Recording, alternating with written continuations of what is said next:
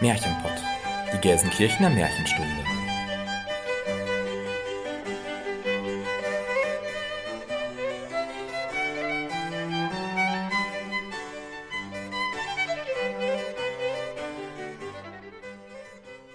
Hallo und herzlich willkommen zum Märchenpott, unserem Märchenpodcast. Wir sind Jenny Christian und Elena. Und wir nehmen euch mit in die weite Welt der Märchen. In die Welt von Es war einmal und wenn sie nicht gestorben sind.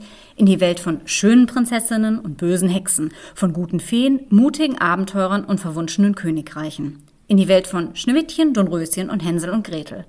Aber auch in eine unbekannte Welt, in der euch Figuren und Erzählungen begegnen werden, die ihr noch nicht so gut kennt. Wir unterteilen unsere Folgen in Märchenstunde und Märchenkunde. In der Märchenstunde sprechen wir euch ein Hörspiel ein. In der darauffolgenden Märchenkunde-Folge tauschen wir uns dann darüber aus und analysieren und diskutieren Aspekte zu einem bestimmten Oberthema. Dabei sagen wir auch unsere Meinung, die natürlich keinen Anspruch auf Allgemeingültigkeit hat. Vielmehr geht es uns darum zu zeigen, wie zeitlos, aktuell und vielschichtig Märchen sind und warum wir uns unbedingt ein bisschen Märchenzauber im Alltag bewahren sollten. Und damit beginnen wir mit unserer 15. Folge und dem Thema Diversität im Märchen oder für unsere hippen Zuhörer Diversity Challenge.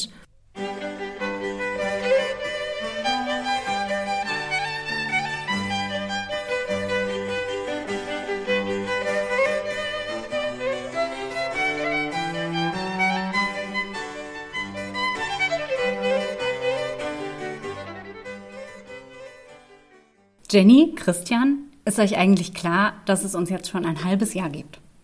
Nicht so richtig, nein, das stimmt aber. Mini-Geburtstag! Also wenn wir ein Jahr werden, dann müssen wir richtig feiern. ja, dann feiern wir richtig, aber ich finde, wir können das heute auch schon mal erwähnen, weil ich das, als ich so drüber nachgedacht habe und mir bewusst wurde, dass es tatsächlich jetzt, ja, es war ja im Dezember, als wir unsere ersten Folgen rausgebracht haben, im November letzten Jahres haben wir Ende November unsere erste Folge eingesprochen, saßen hier ganz aufgeregt mit roten Wangen und dachten, ein Mikro, wer spricht jetzt zuerst da rein? Hilfe. Und die Überleitungen. Genau. Das ist, das ist immer sehr schwierig gewesen. Genau, und ich finde es schon irgendwie krass, weil sich das so in den Alltag integriert hat. Also es ist irgendwie jetzt irgendwie so ganz selbstverständlich, dass man sowas für den Podcast erarbeitet und dass man in seinem Terminkalender berücksichtigt, dass man auch noch aufnehmen muss. Und ich finde es irgendwie sehr schön, dass das sowas Alltägliches geworden ist. Und man macht das auch gerne, weil es einfach so viel Spaß macht. Wirklich. Genau, also es ist halt wirklich im positivsten Sinne so eine Routine geworden. Das finde ich sehr schön. Nichtsdestotrotz, jetzt bleiben wir ein bisschen auf dem Teppich, ist natürlich Folge 15 irgendwie noch nicht so die Welt. Also wir sind insgesamt natürlich noch ein sehr, sehr junger Podcast. Und ehrlich gesagt ist ja auch unser Thema eher ein bisschen spezieller und nicht ganz so angesagt und massentauglich, als wenn wir jetzt zum Beispiel den 3000. True Crime Podcast machen würden. Dementsprechend dauert es natürlich auch ein bisschen länger, bis ihr uns findet und bis wir eine Hörerschaft aufbauen. Wir bekommen auch sehr liebes und konstruktives Feedback von Familien und Freunden. Aber so ein bisschen ist es ja doch noch ein bisschen, wir stochern so im Dunkeln und mh, hört uns überhaupt jemand und interessiert es überhaupt jemand, worüber wir hier sprechen. Und umso mehr freuen wir uns, wenn wir dann tatsächlich mal Nachrichten bekommen. Und das ist passiert auf Instagram. Da sind wir nämlich auch. Da könnt ihr uns übrigens auch gerne folgen und abonnieren und uns Nachrichten schicken. Und das hat die Anna gemacht. Und ich lese euch jetzt einfach mal vor, was sie geschrieben hat. Oh, ich bin sehr gespannt. Ich wusste davon gar nichts. Ja, ich habe das extra für diese Folge aufgespart. Sie hat geschrieben, Hi, ich höre gerne euren Podcast und habe ein neues Märchenbuch bekommen. Ich weiß nicht, ob ihr das kennt. Dann hat sie ein Bild geschickt von einem Märchenbuch, das heißt Märchenland für alle und darum wird es im Laufe dieser Folge auch noch gehen. Aber ich lese erstmal weiter. Ich habe bisher nur die Vorworte gelesen, finde es aber jetzt schon toll. Vielleicht passt es ein bisschen zur letzten Märchenkunde oder gibt noch Anregungen für eine neue Folge. Viele Grüße. An dieser Stelle viele Grüße auch an dich, liebe Anna. Die Liebe Grüße. Nachricht, Vielen Dank für die Nachricht. die Nachricht hat mich und ich denke euch auch aus zwei Gründen gefreut. Zunächst mal vielen Dank für das Kompliment. Es gibt Danke. jemand, der uns hört. Oh. Und was ich auch cool finde, ist, dass sie uns direkt eine Empfehlung gegeben hat. Mm, Weil das finde ich nicht nur toll, weil wir so irgendwie in einen aktiven Austausch kommen, sondern ich muss jetzt auch mal sagen, ich hatte in dem Moment so ein bisschen das Gefühl, ja, unser Konzept geht voll auf. Denn Anna hat uns die Nachricht in Bezug auf unsere Frauenfolge, die Folge 11, geschickt. Und wenn ihr euch die Themen der letzten Märchenpod-Folgen so ein bisschen anschaut, dann fällt euch wahrscheinlich auf, dass wir mit diesen Folgen das heutige Thema Diversität im Märchen, ganz systematisch aufgebaut und vorbereitet haben. Also wenn ihr mal zurückblickt, wir haben angefangen mit der Folge 9, wo es um Disney und Märchen geht. Da haben wir uns angeguckt, wie Disney Märchen adaptiert, haben da aber auch schon über die Märchenprinzessin in unserer Zeit, nämlich den Mythos Disney-Prinzessin gesprochen, wo ja auch sehr viel schon zum Frauenbild angeklungen ist. Das haben wir dann in der Folge 11 vertieft und haben uns da angeguckt, ja, wie ja, konservativ und passiv ist das Frauenbild im Märchen tatsächlich und sind dann dazu übrigens ja zu dem Schluss gekommen, dass es gar nicht ganz so schlimm ist, wie man immer sagt. Das haben wir dann so ein bisschen in Folge 13 unter Beweis gestellt, wo es um die Nixen ging. Und da haben wir gezeigt, wie facettenreich diese in unserem Fall jetzt weibliche Märchenfigur ist. Ja, und damit sind wir eigentlich sehr gut gerüstet für das Thema unserer heutigen Folge Diversität. Und direkt zu Anfang habe ich mir deswegen die Frage gestellt, was ist denn eigentlich Diversität? Oder wie gesagt für unsere hippen äh, Hörer, Diversity. Jenny hat eine Frage.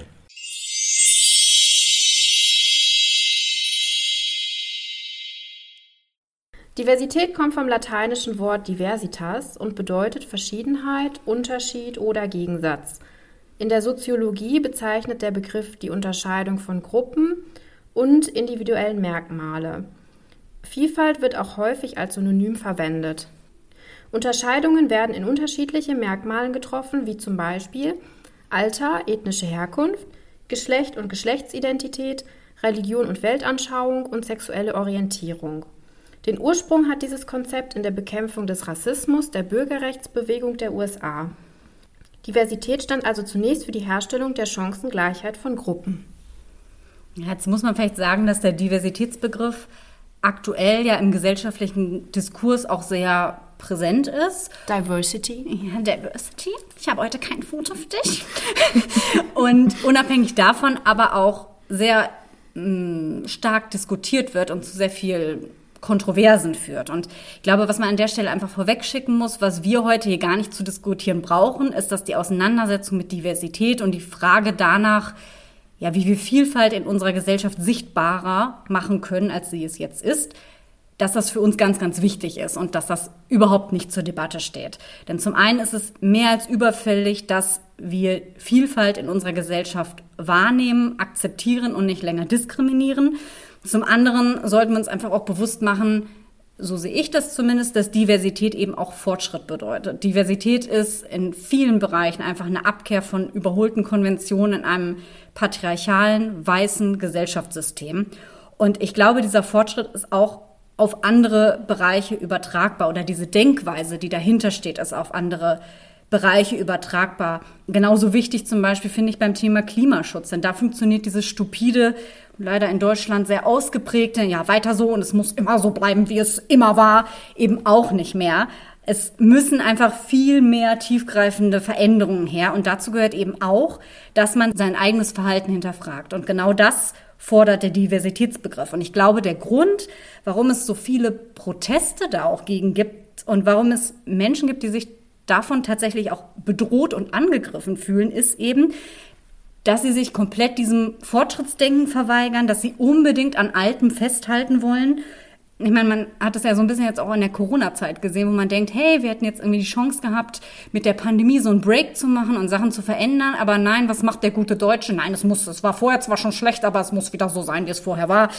Das ist irgendwie einigen Menschen scheinbar sehr verankert. Vielleicht auch, weil es eben von Menschen fordert, sich mit sich selbst und seinem Weltbild auseinanderzusetzen und das zu reflektieren. Und weil das eben in der Konsequenz auch bedeutet, ich muss mein Verhalten überdenken und vielleicht auch etwas ändern. Und ich denke, da spreche ich für uns alle drei, dass wir das heute mit unserer Folge so ein ganz bisschen erreichen wollen. Und wir wollen dabei nicht den moralischen Zeigefinger heben. Wir sind auch nicht perfekt.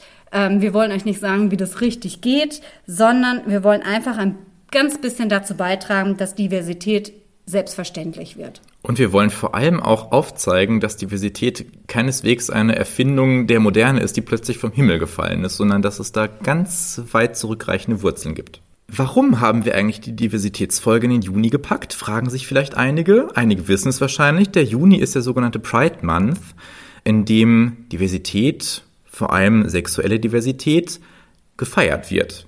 Nicht im Sinne von, wir sind stolz darauf, das zu sein, dass wir sind, weil dafür kann man ja nichts. Ne? Also das wäre genauso gut, wenn man stolz darauf wäre, dass man Deutscher ist. Dafür kann man ja auch nichts. Das ist Quatsch, darum geht's nicht. Es geht nur darum zu zeigen, dass man stolz darauf ist, so leben zu können, wie man ist, ohne sich unterkriegen zu lassen. Das ist der Gedanke, der dahinter steckt. Wir hatten ja ein Märchen, das das Thema Homosexualität nur bedingt bis gar nicht aufgreift. Aber ich habe meinen Fokus jetzt auf Homosexualität gelegt, weil mich das besonders am Volksmärchen auch interessiert hat. Auf die Transsexualität gehen wir später aber nochmal auf jeden Fall ein. Genau, und vielleicht sei an der Stelle auch gesagt, dass Diversität natürlich jetzt nicht nur Homosexualität oder nicht nur Transsexualität bedeutet. Es bedeutet eben sehr viel mehr und bedeutet wirklich Vielfalt in allen Bereichen, angefangen von der Hautfarbe über sexuelle Orientierung bis hin zu anderen Lebensmodellen, die vielleicht so von diesen gesellschaftlichen Normen abweichen. Zum Beispiel habe ich auch sehr viel bei meiner Recherche gefunden, dass auch äh, die soziale, sag mal schnell, Herkunft. Genau, die soziale Herkunft, danke. ähm, eigentlich auch in die Diversität reingehört, aber da noch nicht so wirklich Bestandteil ist. Wir haben halt uns überlegt, damit wir das greifbarer machen, dass wir uns vielleicht auf einen Aspekt besonders fokussieren wollen und das daran zeigen wollen. Das heißt, wenn wir hier von Diversität sprechen und als Beispiel jetzt öfter Homosexualität im Märchen oder sowas anführen, heißt es nicht, dass es darauf beschränkt ist. Das ist nochmal ganz wichtig zu sagen. Denn wir sind schon mittlerweile dabei, die äh, Podcast-Folgen für 2023 zu planen. Zumindest was die soziale Schiene angeht, werden wir da auf jeden Fall auch noch eine sicherlich grandiose Märchenstunde zu abhalten und eine Märchenkundestunde sowieso. Das heißt, ihr dürft also gespannt sein. Es wird immer wieder in den nächsten Folgen auch auftauchen, dieses Thema. Aber heute, wie gesagt, es ist schon ausufernd genug, diese Thematik. Beschränken wir uns erstmal auf Homo- und Transsexualität. Ähm, ich möchte einen wirklich kurzen historischen, eine kurze historische Einordnung zu Beginn geben. Also erstmal begrifflich. Homosexualität kommt aus dem Griechischen und Lateinischen. Homos heißt gleich und Sexus heißt Geschlecht, also zusammengesetzt gleichgeschlechtlich. Und es muss darauf hingewiesen werden, dass dieser Begriff modernen Ursprungs ist. Er tauchte so Ende des 19. Jahrhunderts auf. Also die Griechen oder Römer haben nicht von Homosexualität gesprochen, wie wir es tun. Bei der Betrachtung habe ich, soweit es geht, Deutschland in den Mittelpunkt äh, gestellt, weil wir uns ja auch immer wieder gern mit deutschen Volksmärchen, Grimmschen Märchen auseinandersetzen. Ähm, man kommt natürlich nicht um die USA drumherum, dazu gleich mehr, aber dass ihr euch nicht wundert. Ich bin mir dessen durchaus bewusst, aber sonst wir, hätten wir noch einen halbstündigen Vortrag hier vor uns. Zu den Germanen lässt sich sagen, dass Homosexualität wahrscheinlich verpönt war. Das ist nicht ganz klar. Es gibt jedenfalls eine Stelle in der Germania des römischen Schriftstellers Tacitus, in der eine Stelle so gedeutet wird, dass Männer, die sich penetrieren lassen, hingerichtet werden. Aber viel ist äh, schriftlich sowieso nicht überliefert aus dieser Zeit. Wichtig ist natürlich auch die Rolle des Christentums, das Deutschland und Mitteleuropa geprägt hat. Durch Passagen in der Bibel, im Alten Testament zum Beispiel Levitikus, wo verboten ist, dass ein Mann bei einem Manne liegt, wie es so schön heißt, wie bei einer Frau.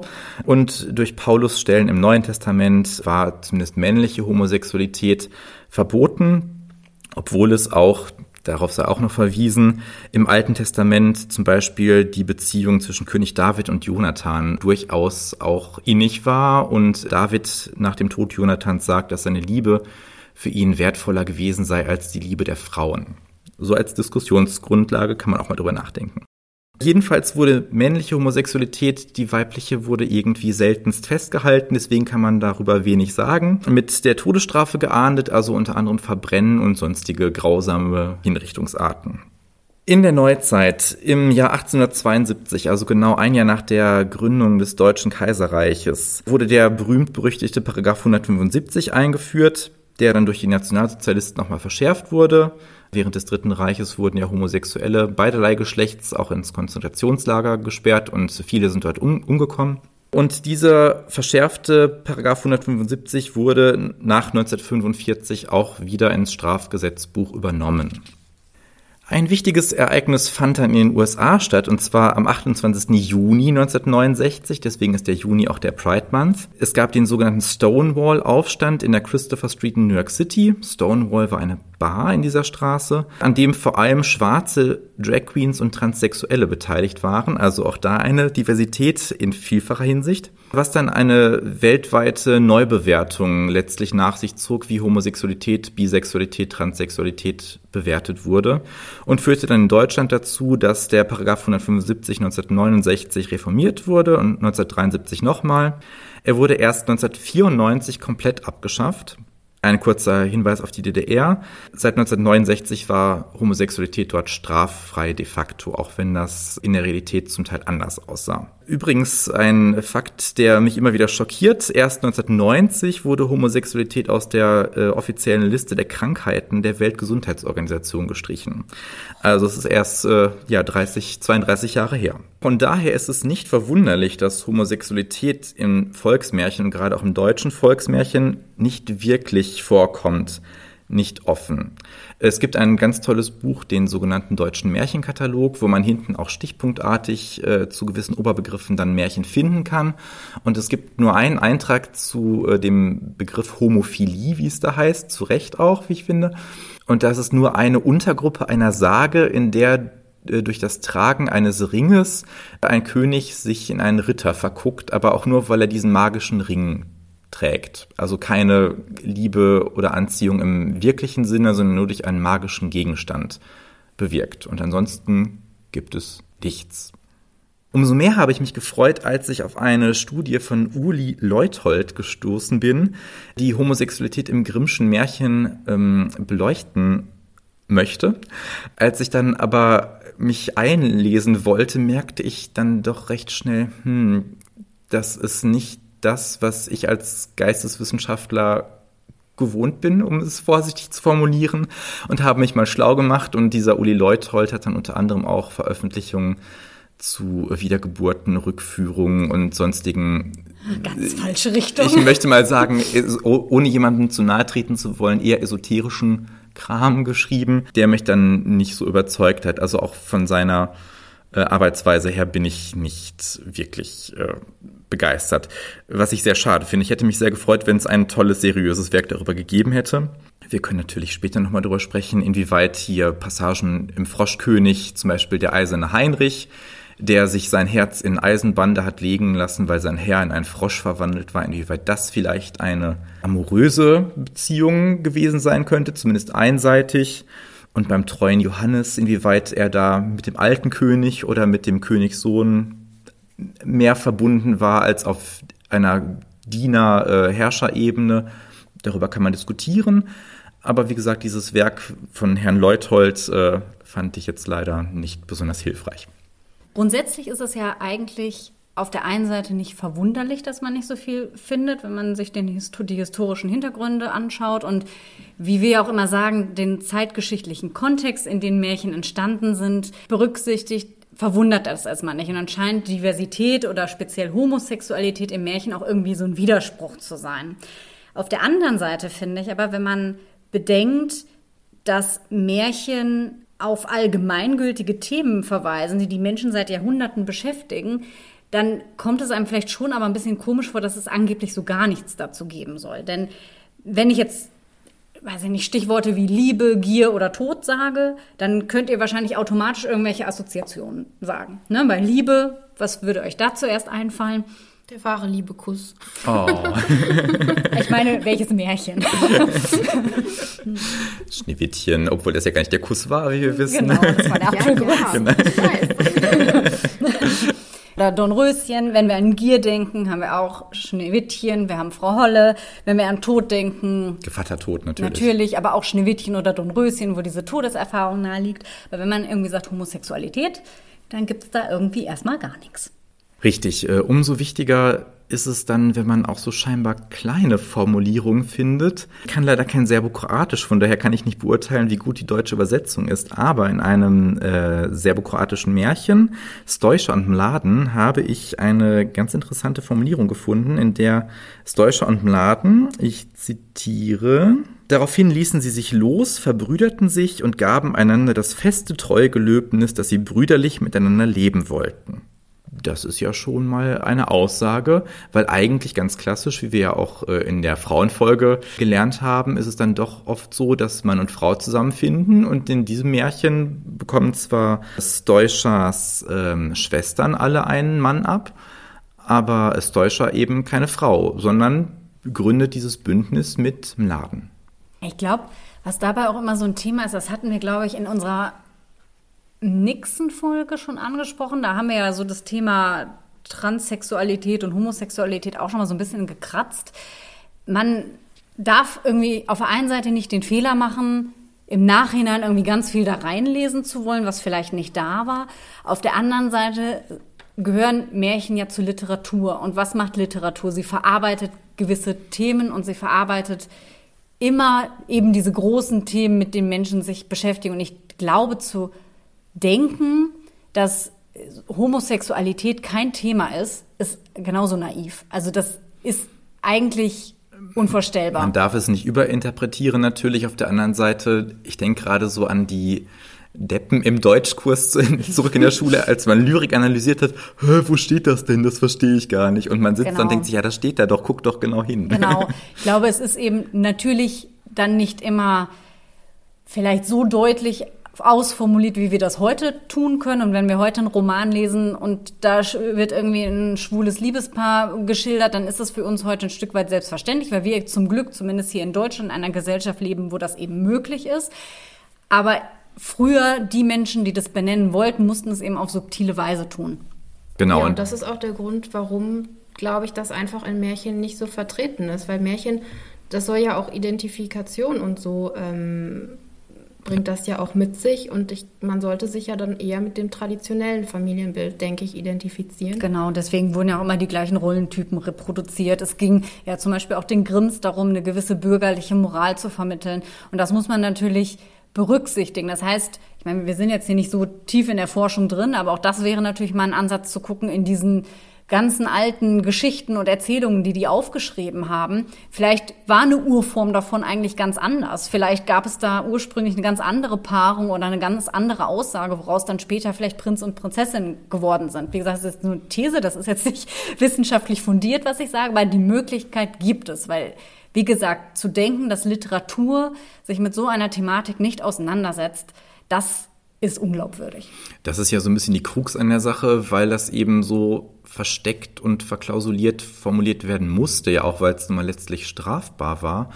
Ähm, ich meine, wir müssen ja auch nur nach Russland zum Beispiel schauen, wo da nicht öffentlich äh, vor Kindern und Jugendlichen über dieses Thema gesprochen werden darf. Und dann sagen die, die konservativen Leute, ja, nee, das ist ja Quatsch, wie kann man denn so einen Mist da rein interpretieren, das gibt das doch gar nicht her. Wir werden aber sehen, es gibt durchaus Passagen, wo das durchaus so gelesen werden kann. Ja. Wenn wir an Homosexualität und gerade männliche Homosexualität an Schwule denken, gibt es ja durchaus immer noch äh, Stereotypen, die so in einigen Köpfen vorherrschen. Das sind sowohl negative als auch positive. Also der Klassiker Promiskuität. Dann irgendwie ein, wie auch immer, weibliches Verhalten, effeminiert und ne, wie auch immer. Auffällige farbenfrohe Kleidung ja, bei mir heute so ein bisschen. Weiß und gold. Ich finde, das ist sehr dezent. Ich finde auch. Dann aber, wo wir gerade beim Thema sind, der gute Geschmack in Mode und Einrichtung. Auf jeden Fall, immer alle. ja, auch der schwule beste Freund, ne? Das ist ja mittlerweile äh, leider ein seit Topos, diesem ja. wundervollen Sex in the City-Serie ja, ja. ein absoluter ein, ein absolutes Statussymbol geworden. Richtig, und dann genau. soll der bitte möglichst auch noch so ein Paradiesvogel mhm, sein. Genau. Ja, und dann gibt's äh, charakterliche ähm, Vorurteile von gut bis böse, also sensibel, empathisch, aber auch fies, hinterhältig. Oh, die Schwulen sind alle so lieb. Also ich möchte hier nochmal klar betonen. Christian ist nicht lieb. So. Nein, zu dir sowieso nicht. die größte Bitch eigentlich, weißt du? Verrat doch nicht alles hier, wo alle zuhören. ähm, also jeder ist so, wie er ist. Und jeder Schwule, jede Lesbe, jeder, jeder Transsexuelle, äh, jeder Hetero, jede Hetera ähm, Und das hat aber nichts mit der sexuellen Identität oder Orientierung zu tun. Also wenn ich dann gefragt werde, ja, aber ist das nicht voll Klischee, dann frage ich zurück, ja, wie viele Heteroman-Klischees erfüllst du denn mit Bier trinken, Fußball gucken und yes. was? Und dann denken die Leute, oh ja, stimmt, da hast du recht.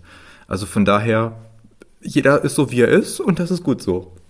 Aber weil du sagtest, Schwule sind immer die Netten, ich finde auch in den Medien sind die viel präsenter als zum Beispiel jetzt lesbische Frauen weil die Zuschauer anscheinend irgendwie viel lieber die netten Schwulen sehen möchten, als die lesbischen Frauen, die jetzt gerade nicht in einem Porno mitspielen. Ja, das, das ist tatsächlich so, dass ich, das hattest du ja vorhin auch gesagt, dass auch in der Geschichte lesbische Frauen unsichtbarer sind und das ist tatsächlich etwas, was zumindest in der Film- und Fernsehwelt immer noch anhält, dass Frauen, die was miteinander haben, immer nur irgendwie für männliche Lustbefriedigung da sind und in irgendwelchen Pornos gezeigt werden. Aber darüber ja, oder hinaus. So ganz äh, knallhart aus der Klischeekiste so, äh, sag ich mal, korpulente Frauen in Holzfällerhemden genau. mit kurzen Haaren. Also die Kampflesben, ja, die eh genau. keinen Kerl ja, abkriegen, ne? Genau. Und aber da spielt halt immer so dieser es ist immer der Mann, der irgendwie dabei trotzdem eine Rolle spielt mhm. und der da halt eigentlich einfach nicht hingehört. Richtig. Und genau, und bei Schwulen, die sind irgendwie akzeptierter, aber eben auch in dieser gewissen Schublade so ein bisschen, ne? Genau, ja, ja, und aber dann in anderen Teilen auch überhaupt nicht akzeptiert oder toleriert. Also das ist ja dieser Widerspruch in sich.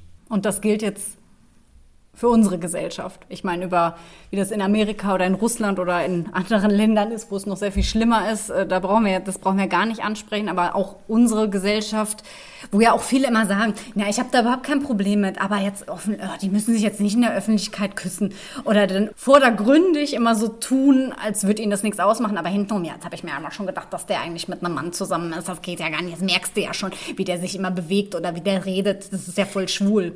Und auch auf deutschen Schulen Schulhöfen ist schwul leider immer noch eines der Hauptschimpfwörter, die verwendet werden. Genau. Und mhm. solange das so ist, sieht man, dass auch wir in unserem angeblich so modernen Deutschland noch nicht so weit sind, wie wir sein müssten. Umso wichtiger ist auch, dass dieses Thema auch schon in der Grundschule im Unterricht in der Sexualkunde besprochen wird. Also nicht in allen schmutzigen Details, sage ich jetzt mal, aber wenigstens das gibt es und das ist völlig normal. Mehr muss man in dem Alter dazu ja gar nicht sagen. Und Kinder sind, glaube ich, auch diejenigen, die das geringste Problem damit haben. Das Problem entsteht halt erst durch die Erwachsenen, die eben gewisse Konventionen vermitteln wollen und dann eben aufdrücken. Ja, es muss aber eigentlich so und so sein. Also ich habe die Erfahrung gemacht, wenn kleine Kinder mit einem homosexuellen Paar konfrontiert werden, sage ich jetzt mal, äh, dass das für die eigentlich was völlig Natürliches ist. Die sehen, dass es halt ein Paar und dass das gleichgeschlechtlich ist, wird, glaube ich, gar nicht oder wenn nur im zweiten Schritt oder so wahrgenommen und dann auch gar nicht bewertet, also zumindest nicht negativ. Das ist ja immer die Frage, glaube ich, wie wir mit Sachen umgehen. Wenn wir halt ein, ein Problem draus machen, ja, dann wird's halt auch zum Problem. Wenn ich darauf hinweise, guck mal, der hat aber eine dunklere Haut als ich, ja, dann fallen mir die Unterschiede auf. Aber wenn das von Anfang an und von klein auf als selbstverständlich wahrgenommen wird, dann ist es eben so. Dann weiß ich eben, ja, Hautfarbe ist eben krankes Weiß bis, wenn ich es jetzt so sagen darf, das ist nicht rassistisch gemeint, schokoladenbraun. Und das ist selbstverständlich. Und kein Juckt. Und Richtig, ganz Darum genau, sollte ja. es ja letztendlich gehen.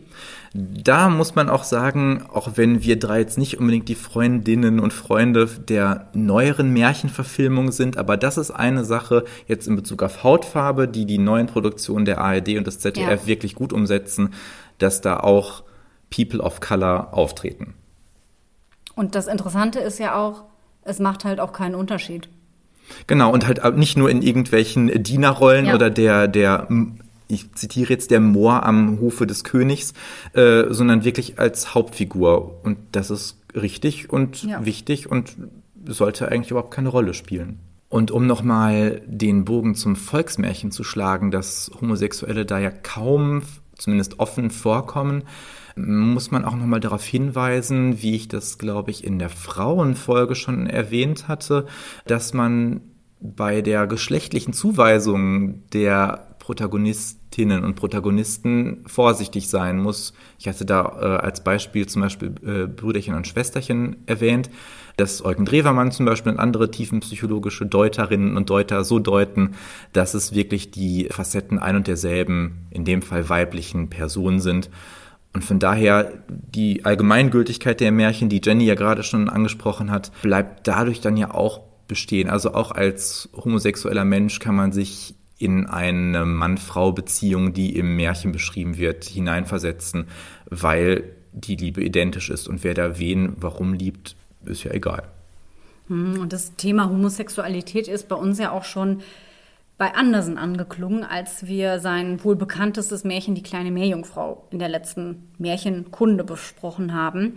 Und auch da geht es natürlich nicht explizit darum, dass wir da jetzt einen Mann haben, der sich in einen Mann verliebt, aber wie wir in Folge 13 eben gezeigt haben, es ist eben eine Lesart, die möglich ist. Und es ist möglich, die kleine Meerjungfrau als Symbol für Andersens eigene Homosexualität zu deuten. Wir können auch weitergehen und sagen, es gibt eine Transsexualität, die damit angesprochen wird. Also das ist durchaus möglich und auch gar nicht so nicht naheliegend. Also ob das von Andersen so intendiert war, dass da eine Trans-Thematik innewohnt, ist ja eigentlich auch völlig irrelevant, wenn eine Transperson dieses Märchen liest und sich darin wiederfindet, ist es doch super. Ja, aber ich finde das total nachvollziehbar, dass jetzt auch zu diesen Zeiten jemand, der homosexuell war, versucht, sich irgendwie literarisch darüber zu äußern oder das darin zu verarbeiten, eben gerade weil es immer so unter Strafe steht.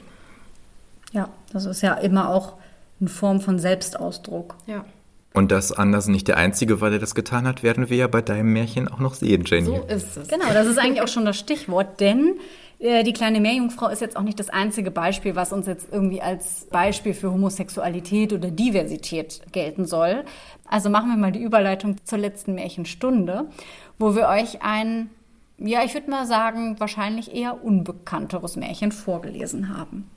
Kanntet ihr es vorher, bevor Nein. ich es euch vorgestellt habe? Nein, ich kannte das auch gar nicht. Ich muss auch sagen, ich bin relativ zufällig auf dieses Märchen gestoßen. Es stammt aus einem bulgarischen Band, der auch in den 80er Jahren, also noch zu sowjetischen Zeiten gedruckt wurde und den ich vor, ja, das war vor Corona auf jeden Fall irgendwie, also mindestens zwei Jahre ist es schon her, habe ich ihn bei der Bücherbörse der Stadtbücherei Gelsenkirchen erworben, wie ganz viele Märchenbücher. Und dieser Titel, der Mädchenknabe, ist mir sofort ins Auge gesprungen. Deswegen habe ich dieses Märchen auch als erstes aus dem Band gelesen und fand es toll.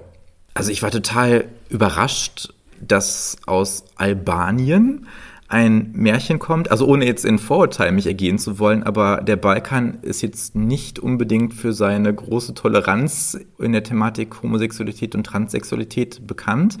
Und ich habe mich da ein bisschen mal schlau gemacht. Also dieses Motiv der Transsexualität tritt wohl eher in orientalischen mittelasiatischen Märchen auf. Zum Beispiel gibt es eine Variante dieses Märchens mit dem Titel äh, Die Maus, das Ding und der Zauberstab. Ein äh, toller Titel. In dem Band Mondfäden und Märchengarn von Shahrukh Hussain. Also wie gesagt, das beruht auf einer Fassung, die sie in Pakistan selbst gehört hat, aber offensichtlich doch recht stark literarisch bearbeitet hat. Also ich finde es gelungen, es ist relativ modern geschrieben, aber das, wie soll ich sagen, das Märchenhafte im Sinne des Volksmärchens geht da ein bisschen verloren. Aber letztlich ist es eine ähnliche Geschichte. Wir haben sie aber aus urheberrechtlichen Gründen natürlich diese Fassung nicht genommen. Und weil in dieser Fassung äh, die scheinbare Homosexualität des Mädchenknaben und der Frau. Also, dass zwei Frauen nebeneinander liegen und was miteinander haben als Gottesstrafe angesehen wird. Also, auch wenn die Prinzessin dann nur zitiert und das natürlich, oder gehe ich davon aus, nicht Ansicht der Autorin oder der Herausgeberin ist, das fand ich irgendwie ein bisschen seltsam, muss ich sagen. Es gibt auch noch in Indien ein Märchen mit dem Titel Wie aus einer Jungfrau ein Jüngling wurde durch ein Bad in der Quelle, also nicht so verworren mit, mit Abenteuern wie in unserem Märchen, was wir vorgelesen haben. Und aus Mazedonien, was ja ungefähr derselbe äh, Raum ist wie Albanien, also auch Balkan, das Mädchen, das zu einem Manne wurde. Und auch in der Türkei zum Beispiel ähm, gibt es ein, zumindest ein Märchen mit Travestie die Geschichte von der weinenden Granate und der lachenden Quitte. Ja. Also ich muss ja mal kurz sagen, diese Titel könnten auch unsere Märchenportfolgen sein. Eigentlich schon, ja genau. In dieser Travestie, also nochmal kurz zur Einordnung, Transsexualität ist, wenn eine Person in den falschen Körper geboren wird und dann eine am Ende oft eine Geschlechtsangleichung stattfindet. Travestie ist, wenn ein Mann Frauenkleider anzieht, wobei man da auch streiten kann, was sind Frauenkleider eigentlich? Oder umgekehrt natürlich auch eine Frau, die Männerkleider anzieht. Und auch bei dieser Thematik habe ich mal den deutschen Märchenkatalog befragt und mal geschaut, wie gibt's das eigentlich in den Märchen, in deutschen Märchen und wie ist das konnotiert?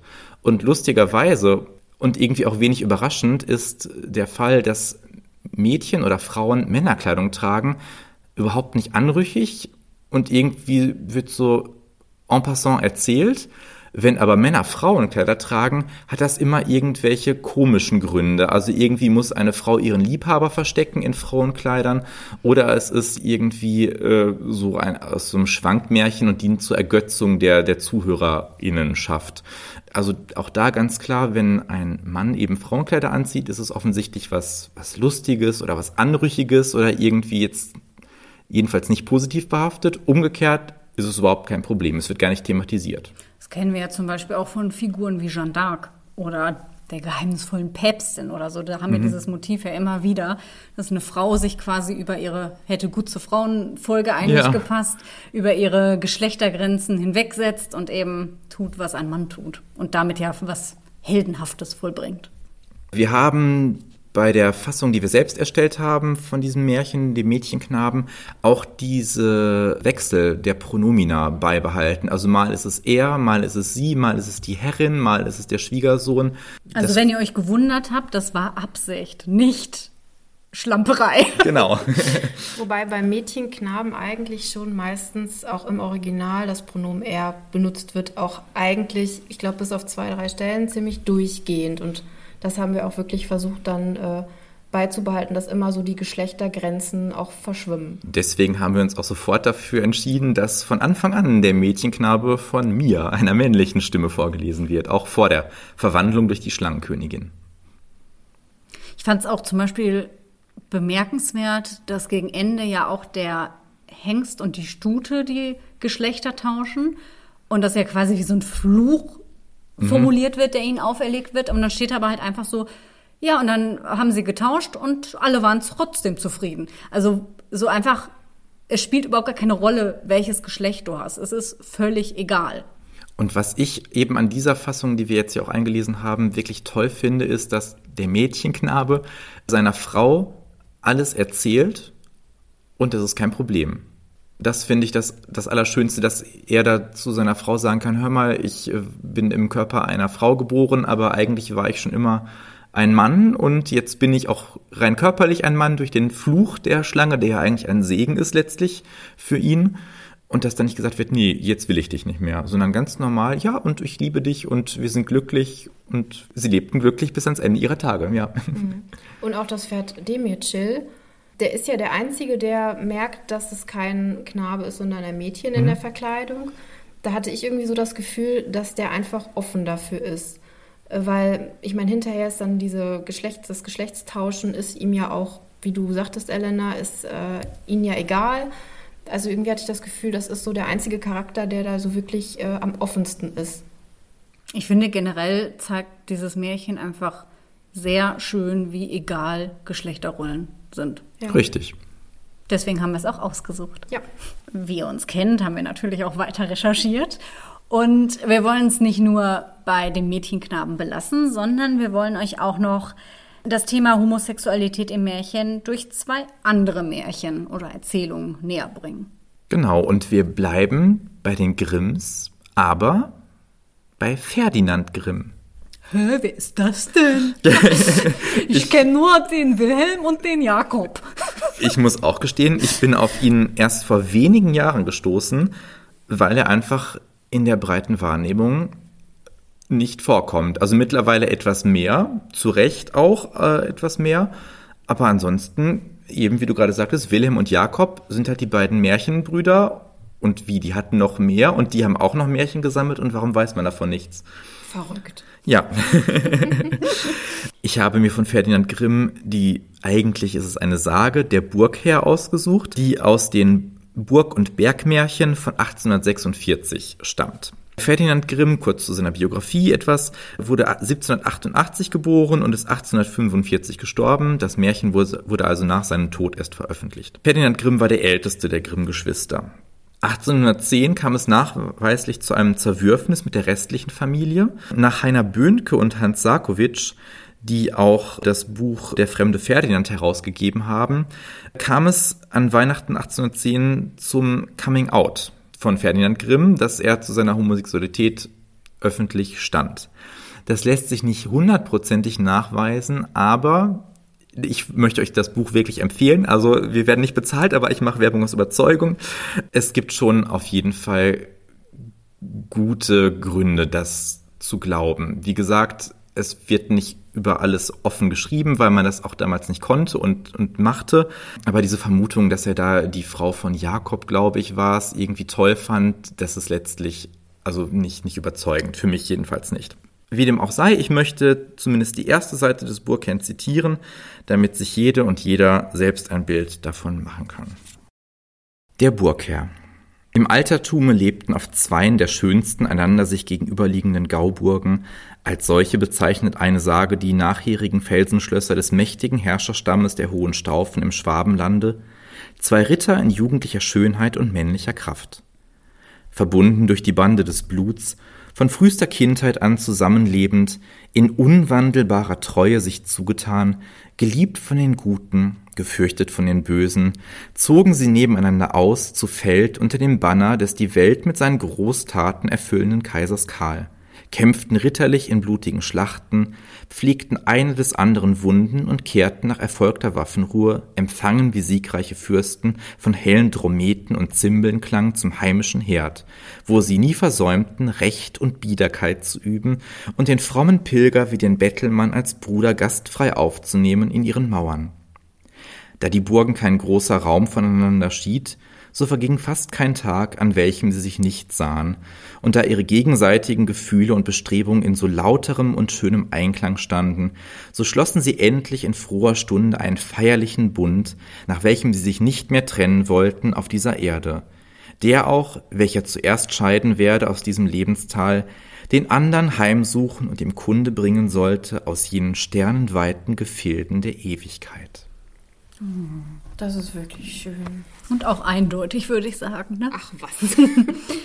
Aber weiß man, also weiß man irgendwie, wie das damals wahrgenommen wurde? Weil das war ja verpönt. Also eigentlich hätte man über sowas doch nicht schreiben dürfen. Also dieses Märchen wurde, wie gesagt, ein Jahr nach seinem Tod veröffentlicht. Er hat doch zu, seinem, zu seinen Lebzeiten, aber unter Pseudonym, um seinen Brüdern da nicht ins Gehege zu kommen, tatsächlich, aus Rücksicht wohl, weil es eben dieses Zerwürfnis so früh gab, wurde das unter Pseudonym veröffentlicht.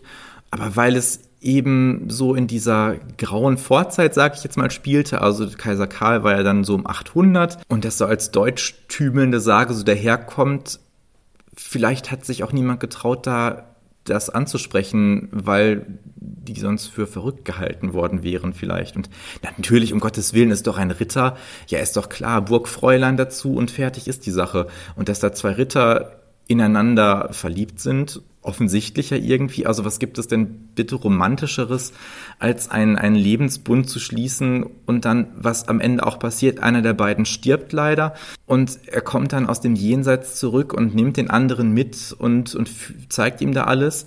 Und der andere kehrt dann aber zurück, aber hunderte Jahre später, weil im Jenseits die Zeit eben anders vergeht und ja, stirbt dann Jahrhunderte später letztlich als sein, sein anderer Freund. Oh. es gibt ja natürlich noch andere Podcasts außer uns. Und äh, in einer Folge von der ARD war das ein Gespräch, meinte dann auch die, die äh, Moderatorin, ja, ja, also das kann man so lesen, aber muss man auch nicht. Also ich hätte das jetzt nicht so gelesen. Mhm. Und da denke ich mir, naja, also ich meine, ein Treuegelöbnis und es treten ja auch keine Frauen auf. Wenn ich das nicht sehen will, ist es auch nicht da. Ganz so. genau. Es ist ja im Englischen, äh, im Englischsprachigen ist es ja dieser Running Gag, uh, they were roommates, also irgendwie Zimmergenossen und naja, so mit Augenzwinkern und uh, das ist, das ist Quatsch. Und ist klar, dass das nur Freunde sind. Natürlich, ne? Und letztlich, ob die beiden auch miteinander geschlafen haben, ist ja völlig irrelevant. Also Homosexualität hat ja nichts nur mit Sexualität im engeren Sinne zu tun, sondern auch auch und vor allem mit Liebe. Und es ist halt auch das, was du vorher sagtest, wenn irgendjemand sich damit identifizieren kann und dadurch denkt, ja, das ist richtig und ich kriege hier nicht den Stempel aufgedrückt, weil ich das genauso empfinde, dann hat es ja was Gutes. Genau. Aber ihr müsst keine Angst haben, in Anführungszeichen. Ferdinand Grimm hat nicht nur schwule Märchen oder Sagen veröffentlicht. Also eine weitergehende Lektüre lohnt sich in jedem Falle. Und damit komme ich zu meinem Märchen, das ich euch heute zu diesem Thema vorstellen möchte, von Oscar Wilde, Der glückliche Prinz. Der glückliche Prinz ist ein Kunstmärchen des Schriftstellers Oscar Wilde. Kunstmärchen hatten wir ja schon in einer der ersten Folgen definiert. Ich hatte euch ja schon in Folge 3 das Märchen des eigensüchtigen Riesen vorgestellt. Das äh, ist von dem gleichen Schriftsteller. Und ehrlich gesagt, mittlerweile werde ich zu einem Oscar Wilde-Fan. Ja. Völlig zu Recht. Ja, und wir haben hier eh so Blöcke. Ne? Jenny ist so die Oscar Wilde-Fraktion, ich bin die Andersen-Fraktion und Christian ist der Rest. Ist der Rest. aber, aber wirklich gar nicht geplant. Also das ist wirklich so zufällig jetzt entstanden. Also es war jetzt auch gar nicht von mir bewusst so gewählt. Was nicht heißen soll, dass ich nicht auch Andersen Oscar Wilde, gerade Oscar Wilde liebe. Ne? Ja. So, ich stelle euch erstmal einmal den Inhalt vor und dann können wir ja darüber auf jeden Fall nochmal diskutieren. Stellt euch vor, ihr seid in einer Stadt. Hoch oben auf einer schlanken Säule steht eine Statue, die des glücklichen Prinzen. Er war so prunkvoll verziert, über und über mit Blattgold und hatte als Augen Saphire, und in seinem Schwert steckte ein Rubin. Alle Leute bewunderten ihn, weil er so wunderschön war. In einer Nacht flog ein Schwalberich über die Stadt, der nicht mit seinen Freunden nach Ägypten geflogen war, weil er sich in ein wunderschönes Schilfrohr verliebt hatte. Nach einer Liaison mit ihr, die aber nicht glücklich endete, weil ihm die Unterhaltung zu einseitig war, wollte er nach Ägypten in die Wärme fliegen. Das ist einer der Gründe, warum ich ein Oscar Wilde-Fan werde, weil er einfach so viel Humor hat. Ja. Also ich habe mich in dieser Szene dann wirklich kaputt gelacht. Es wird jetzt gleich auch, jetzt spoiler ich ein bisschen, echt äh, übelst traurig, aber das ist also, wie er schreibt, ihr müsst das wirklich im, im Original nochmal lesen. Das ist wirklich äh, toll. Auf dem Weg nach Ägypten wollte dann der Schwalberich zunächst einen Schlafplatz finden und suchte Zuflucht unter der Statue des glücklichen Prinzen. Als er einschlafen wollte, fiel ein großer Tropfen Wasser auf ihn herunter. Nachdem noch zwei weitere Tropfen gefallen waren, stellte der Vogel fest, dass dies nicht vom Regen kam, sondern von den Tränen des glücklichen Prinzen. Er erzählte, dass er vor seinem Tod keine Gefühle hatte und nur sein Vergnügen suchte. Jetzt ist er so hoch oben aufgestellt, dass er das ganze Elend der Stadt sehen kann und muss deswegen immer weinen.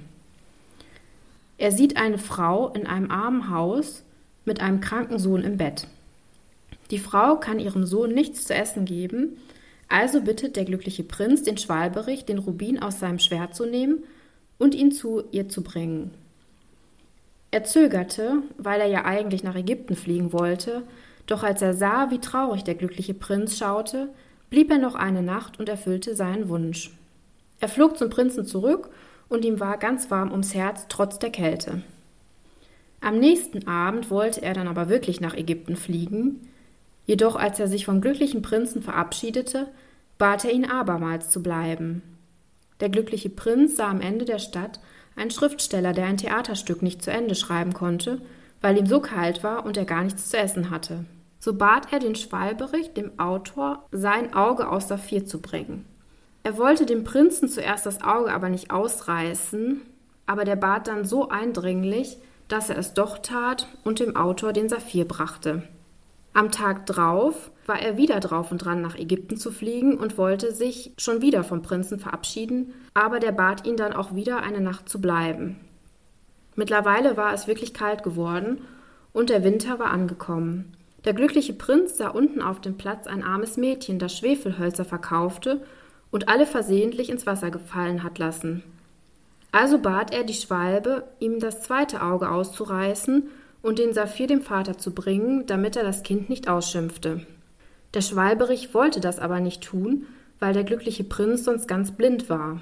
Er bat ihn aber so eindringlich, dass er es dann letztendlich doch getan hat. Also blieb er noch eine Nacht und erfüllte den Wunsch des Prinzen. Da der Prinz jetzt blind war, wollte der Schwalberich für immer bei dem Prinzen bleiben, um für ihn zu sorgen. Der Prinz aber forderte ihn auf, nach Ägypten zu fliegen. Ich will für immer bei euch bleiben, sagte der Schwalberich. Hm. Ja, jetzt wird's leider dramatischer. Den ganzen nächsten Tag erzählte er dem Prinzen Geschichten von seinen Erlebnissen. Das fand ich ja echt süß, weil er konnte ja nichts mehr sehen und dann saß er den ganzen Tag auf seiner Schulter ja. und hat ihm erzählt, was er schon so in der ganzen Welt gesehen hatte. Der Prinz aber bat ihn, über die Stadt zu fliegen und ihm zu erzählen, was er dort sah. Er sah die Reichen in ihren schönen Häusern und die armen Bettler, die auf der Straße lebten, die Kinder, die hungerten und froren. Als er dem Prinzen davon erzählte, bat er ihn, das Blattgold, mit dem er überzogen war, abzulösen und den Armen zu bringen. Der Schwalberich tat, wie ihm geheißen, und brachte den Armen das Gold, die sich nun Brot kaufen konnten. Dann kam Schnee und Frost, und dem Schwalberich wurde immer kälter. Er wollte den Prinzen aber nicht verlassen. Letztlich merkte er, dass er sterben musste und verabschiedete sich vom Prinzen. Dieser war froh, dass der Schwalberich endlich in die Sonne fliegen wird. Zum Abschied sollte er den Prinzen auf die Lippen küssen, weil dieser sagte, ich liebe dich. Er küsste den Prinzen und fiel tot zu Boden. In diesem Augenblick zersprang das bleierne Herz des Prinzen. Oh. Ja. Als der Bürgermeister und seine Räte sahen, wie schäbig die Statue aussah, weil es war ja jetzt keine Saphire und keine Rubine und nichts mehr an ihm, wurde sie abgerissen und sie stritten sich, von wem denn da jetzt ein Standbild aufgestellt werden sollte. Das bleierne Herz wollte im Ofen nicht schmelzen, so wie der Rest der Statue, und sie warfen es auf einen Müllberg, wo auch schon der tote Schwalberich lag. Oh nein, oh Gott. Ja, und dann waren sie halt da quasi wieder vereint. Also da macht Wild dann auch wie beim ähm, eigensüchtigen Riesen so ein Gotterlösungsende weil ja der Riese zum Beispiel, der kam ja auch ins Paradies. Und hier ist das dann auch so, dass die beiden dann zusammen im Paradies sind und da dann glücklich sind. Genau, Gott bittet ja die Engel, das Wertvollste aus der Stadt zu bringen und das sind eben das zersprungene Herz und der tote Schwalberich. Oh Gott. Ja. Genau. Ich könnte jetzt auch. Ja, sein. es ist wirklich eine ganz traurige, aber auch sehr schöne Geschichte. Mhm. Also richtig schön, ja. Ja. Jetzt kann keiner mehr was sagen, weil wir so fertig sind. Ja, ja was, was typisch bei Wild ist, ist einmal diese, diese Tragik irgendwie. Aber gleichzeitig auch diese Komik. Also ja, das ist, ist so bittersüß irgendwie, ja. finde ich. Also er hat ja wirklich einen, einen unglaublichen Humor und diese feinsinnige Ironie, dieser Sarkasmus und dann trotzdem kommt, kommt dann am Ende so ein Knallerende, wo man dann heult und, und nicht weiß, warum, warum muss er das denn machen, überhaupt so schlimme Geschichten schreiben, die dann aber auch gleichzeitig so schön sind. Und was mir jetzt auch noch wieder aufgefallen ist, diese Sozialkritik, das ist ja, ne, wie du auch schon gesagt hast, auch so ein, ein Merkmal von Diversität, dass Walter immer die, die miss, sozialen Missstände seiner Zeit anprangert. Also auf der einen Seite diese, diese, diese tolle Welt äh, erschafft und auch beschreibt mit, mit Edelstein XY und Perle hier und Goldschimmer da und, und äh, die Gewänder der Hofdamen, die da bestickt werden mit Passionsblumen, glaube ich, ne, war das. Mhm. Äh, die werden ja auch äh, ganz detailliert beschrieben. Und dann weiß man nicht, ja, mag er das jetzt eigentlich oder ist es doch mehr Kritik als Bewunderung oder vielleicht beides? Mhm. Und auch zum Schluss mit den Räten und den Bürgermeister ist das auch so. Also man denkt ja dann, das ist so dramatisch, jetzt müsste es eigentlich zu Ende mhm. sein, aber die ziehen das dann ins Absurde, weil sie sich ja eigentlich, es geht gar nicht um, um, diese, um, um diese Liebe und wie selbstlos die beiden waren, sondern es geht einfach nur darum, wie, ich sag mal, machtgeil die, der Bürgermeister mhm. und die Räte sind. Wie man sich darstellen nichts, kann, genau. Genau, ja. und mhm. alles andere, das ist jetzt schäbig, das kommt jetzt weg und mhm. die wollen halt da irgendwie möglichst sich toll tun. Ja, und das Schöne und wahrhaftige und echte, das wird halt nicht gesehen. Ja. Und das ist ja auch, wenn wir es jetzt auf unsere Diversitätsdebatte ziehen, genau das, was immer verloren geht, dass der Mensch und seine Gefühle nicht gesehen wird, weil andere Interessen einfach wichtiger sind. Ja, und es geht um wahrhaftige Liebe und die ist egal, wie sie ist. Genau, und viele fragen sich jetzt, naja, es ist halt ein Vogel und ein Standbild. Was ist denn jetzt da bitte homosexuell? Also der Prinz ist nun mal ein Prinz, also ein Mann, eindeutig. Und also dieses Wort schwalberig, also ich weiß nicht, in welchem Text ich das sonst jemals gelesen habe. Ich glaube in keinem. Ja, ganz bewusst. Hier und es ist explizit ja. auf jeden Fall, dass es eine männliche Schwalbe ist, die sich in diesen, in das Standbild dieses männlichen Prinzen verliebt. Und da muss man ja biografisch dann auch wissen, dass Wilde selbst zumindest bisexuell gewesen sein muss. Er war ja als äh, verurteilter Homosexueller auch im äh, Zuchthaus. Und ja, das, in dem Fall ist es auf jeden Fall sogar aktenkundig nachweisbar, äh, dass er da zumindest bisexuelle Neigung hatte. Aber auch da nochmal die Frage, weiß man, ob es dann auf diese, dieses Märchen irgendeine Reaktion gab? Wurde das irgendwie, war das ein Skandal? Wurde das zensiert? Weiß man da irgendwas? Wisst ihr da irgendwas drüber? Ich glaube, zensiert wurde es nicht, aber es ist ja vielleicht noch ein bisschen offensichtlicher als bei dem Ferdinand Grimm-Märchen oder der Sage vom Burgherren oder von den, Ja, den beiden sehr- Burgherren. Sehr Ähm, offensichtlich. Aber auch da gilt dann wieder die Freiheit der Kunst, glaube ich, und dass man, wenn man will, die Augen davor verschließen kann. Und das ja, und wie du dann, dann, ne? gesagt hast, ist es halt einfach so ein Schwalberich und eine Statue, da ist ja Genau, nichts dabei. richtig, ne? ja. Ja. Mhm. ja. Und wahrscheinlich musste Wilde das auch so machen, weil wenn er da zwei lebende Menschen genommen hätte, wäre Das das, sicherlich ein Skandal geworden. Und aber so Ja. ein bisschen verklausuliert und, und äh, halb versteckt, sag ich mal, äh, ging das gerade noch so als, als lyrisch äh, durch. Aber das ist ja das Schöne an Literatur und dann auch wieder an Märchen im Speziellen, dass man eben die Möglichkeit hat, durch Symbole und Metaphern und Bilder eben genau sowas auszudrücken, ohne es ganz plump sagen zu müssen. Und ich denke, die Menschen, die das erreichen soll, die hat es auch erreicht. Auf jeden Fall, ja. Und damit auch er wieder so ein Ventil, das subtil in seiner Literaturform ausleben kann. Und er geht auch hier wieder einen Schritt weiter als Ferdinand Grimm, auch wenn die beiden Burgherren da ein Treuegelöbnis über den Tod hinaus auch, auch äh, sich schwören, was ja auch schon romantisch genug ist. Aber hier ist es ja wirklich dieses Ich liebe dich und der Kuss und dann der Tod und der Tod des anderen und dann auch noch im Jenseits vereint. Also Aber irgendwie auch so ein bisschen Gottes Legitimation, weil er holt Definitiv, ja weil- in sein Paradies zusammen. Genau, weil Wilde war ja auch katholisch, also vom Hintergrund her, wie weit er da überzeugt war, war, weiß ich gar nicht, aber auf jeden Fall, diese religiösen Themen tauchen ja immer oder oft in seinen Märchen und anderen Texten auf. Also zumindest scheint es ihn nicht losgelassen zu haben, dieser Hintergrund, diese Erziehung. Und ich meine, die katholische Kirche sagt ja bis heute, dass Homosexualität, ausgelebte Homosexualität eine schwere Sünde ist. Und ich meine, vor 100, wie viel Jahren, 150 Jahre mittlerweile ja fast, glaube ich, ne, äh, war das natürlich noch viel extremer, als es heute ist. Vom wirklich strafrechtlichen, wie gesagt, Wilde war im Gefängnis deswegen, mal ganz zu schweigen. Aber eben, du hast deinen Platz in der Gesellschaft dann eingebüßt, er war geächtet danach. Und dein Seelenheil, ne, das hatten wir ja bei der Meerjungfrau, ne, dieses Seelenheilgewinn, Ja. auch nochmal eine schöne Parallele äh, zu Andersen. Das Seelenheil hast du halt auch eingebüßt, wenn du deinen verkehrten Trieben, wie es aus damaliger Sicht dann hieß, äh, nachgibst. Deswegen weiß man ab einem gewissen Punkt, selbst wenn Jenny das nicht gespoilert hätte, dass Mhm. es traurig wird, weiß man in dem Märchen auch ab einem gewissen Punkt, dass die beiden sterben müssen, weil ihre Liebe in der Welt einfach keinen Platz hat. Genau, ja. Ja. Kann man dann sehr schön auf äh, die Realität übertragen, ja. Wenn ihr jetzt den glücklichen Prinzen, den Burgherrn und unsere Märchenstunden und unser Märchenstundenmärchen, der Mädchenknabe, vergleichen würdet, was wäre so euer Fazit? Also bei allen dreien steht eine Liebe letztlich im Mittelpunkt und oder am Ende, die gut ist, wie sie ist. Also der, der Frau des Mädchenknaben ist es völlig egal, dass er im Frauenkörper geboren wurde. Und ich meine, die beiden Burgherren lieben sich halt von Anfang an, in guten wie in schlechten Tagen, wie es ja so schön heißt. Also ob im Krieg äh, sich gegenseitig da äh, die Wunden äh, umsorgend und aus dem Jenseits zurückkommend. Auch eine Parallele zu Wild, merke ich gerade nochmal.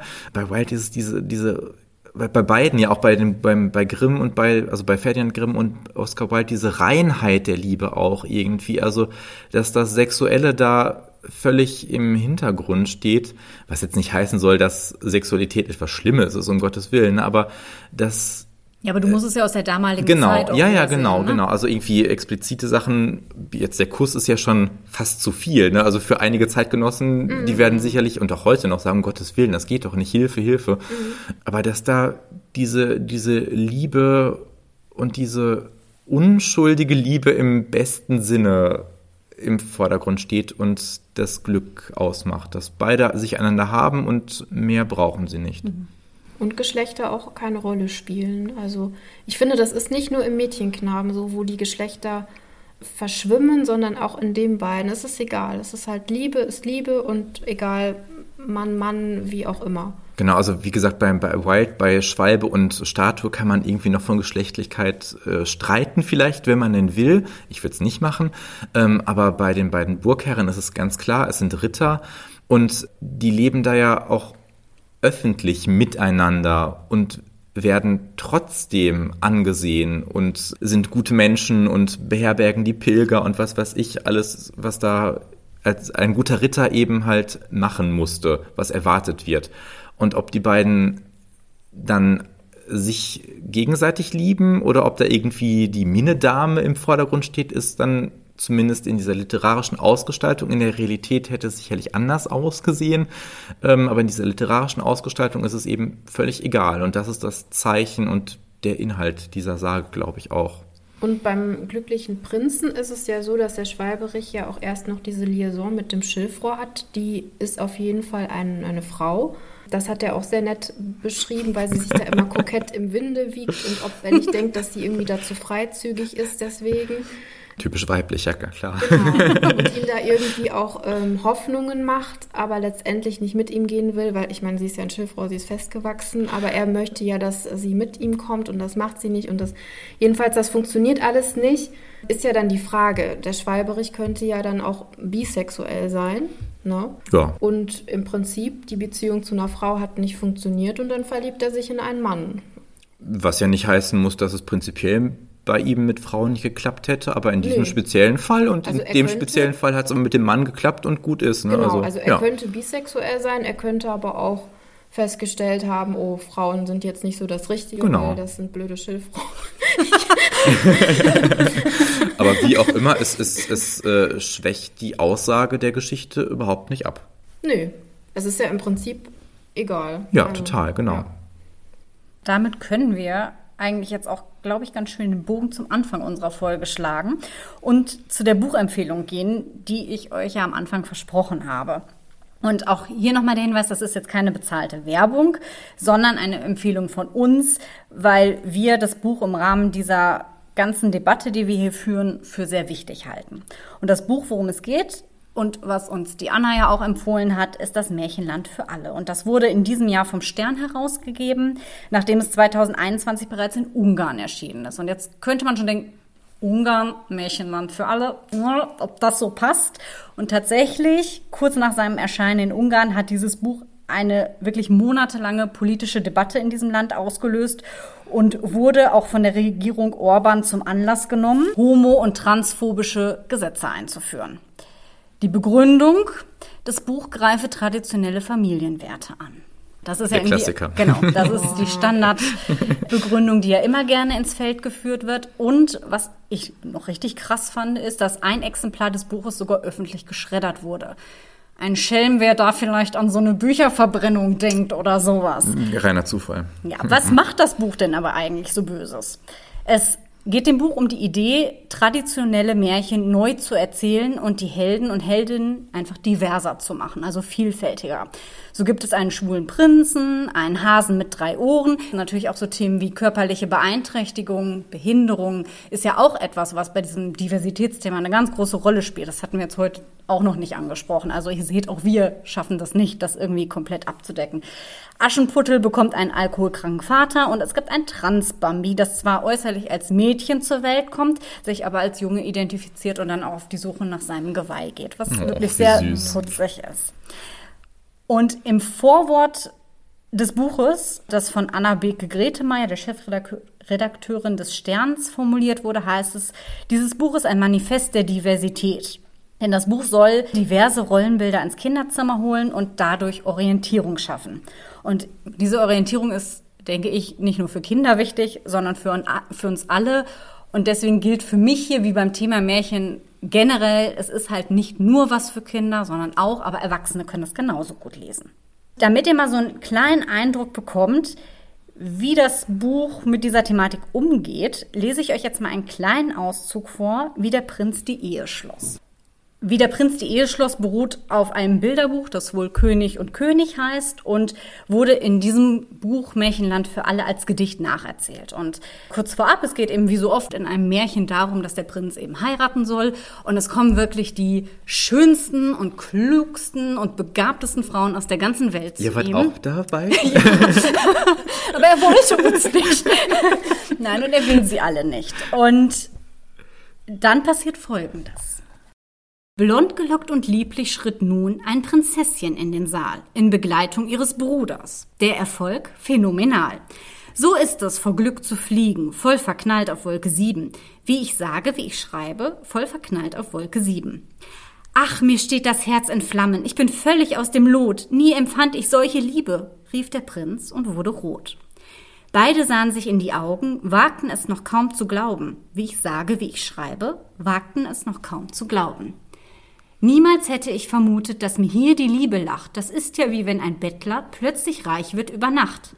Die zwei Prinzen lachten herzlich und umarmten sich sehr zärtlich. Wie ich sage, wie ich schreibe, sie umarmten sich sehr zärtlich. Die Prinzessin musste kichern, denn ihr Bruder war der Star, blies nicht Trübsal, dass sie selber nicht die Auserwählte war. Ihre Wahl war längst getroffen, und der Hofmarschall durft hoffen. Wie ich sage, wie ich schreibe, und der Hofmarschall durft hoffen. Eine rechte Märchenhochzeit feierte das Prinzenpaar. Preislieder auf Glück und Liebe sang der heiligste Altar. Selbst die kleinste Kirchenmaus brach in Freudentränen aus. Wie ich sage, wie ich schreibe, brach in Freudentränen aus. Ach, wie süß. Oh, ich habe direkt gedacht, der Bruder ist es.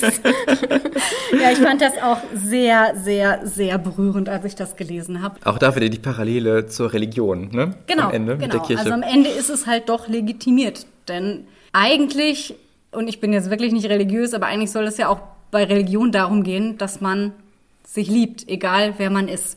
Wie einige ja schon gehört haben, wahrscheinlich sitzen wir in einem Gemeindehaus hier und nehmen unseren Podcast auf. Und die evangelische Kirche von Westfalen zumindest, ich glaube in den meisten anderen Landeskirchen ist es auch so, dass gleichgeschlechtliche Paare auch wirklich richtig kirchlich heiraten können. Mittlerweile ist noch nicht lange so, aber es ist so und das ist das Wichtige. Also ein bisschen geht's doch voran. Jetzt kann man sich aber natürlich fragen, und man kann die KritikerInnen ja auch schon hören, wozu muss man denn alte Geschichten eigentlich verändern? Man kann doch direkt neue schreiben. Ja, das wird ja natürlich auch gemacht. Gerade bei Märchen bietet sich diese Transformation, nenne ich sie mal, aber an. Denn zum einen, das haben wir ja hier auch immer wieder betont, geht es ja bei Märchen um einen zeitgeschichtlichen Kontext. Und dieser zeitgeschichtliche Kontext ist ja bei uns ein ganz anderer als vor 200 oder vor 500 Jahren, als diese Erzählungen vielleicht entstanden sind.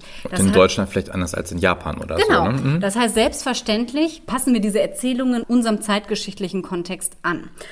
Und das geht bei Märchen, weil, auch das haben wir ja schon öfter angesprochen, sie so einfach sind. In ihrer Einfachheit haben sie ja den Zweck, auf allgemeingültige Themen zu verweisen. Ob am Ende ein Prinz und eine Prinzessin oder ein Prinz oder ein Prinz heiraten oder ob die Illustrationen in einem Märchenbuch jetzt einen farbigen Prinzen zeigen oder einen asiatisch aussehenden Prinzen oder einen grünen, grüne Prinzessin, ist es völlig egal.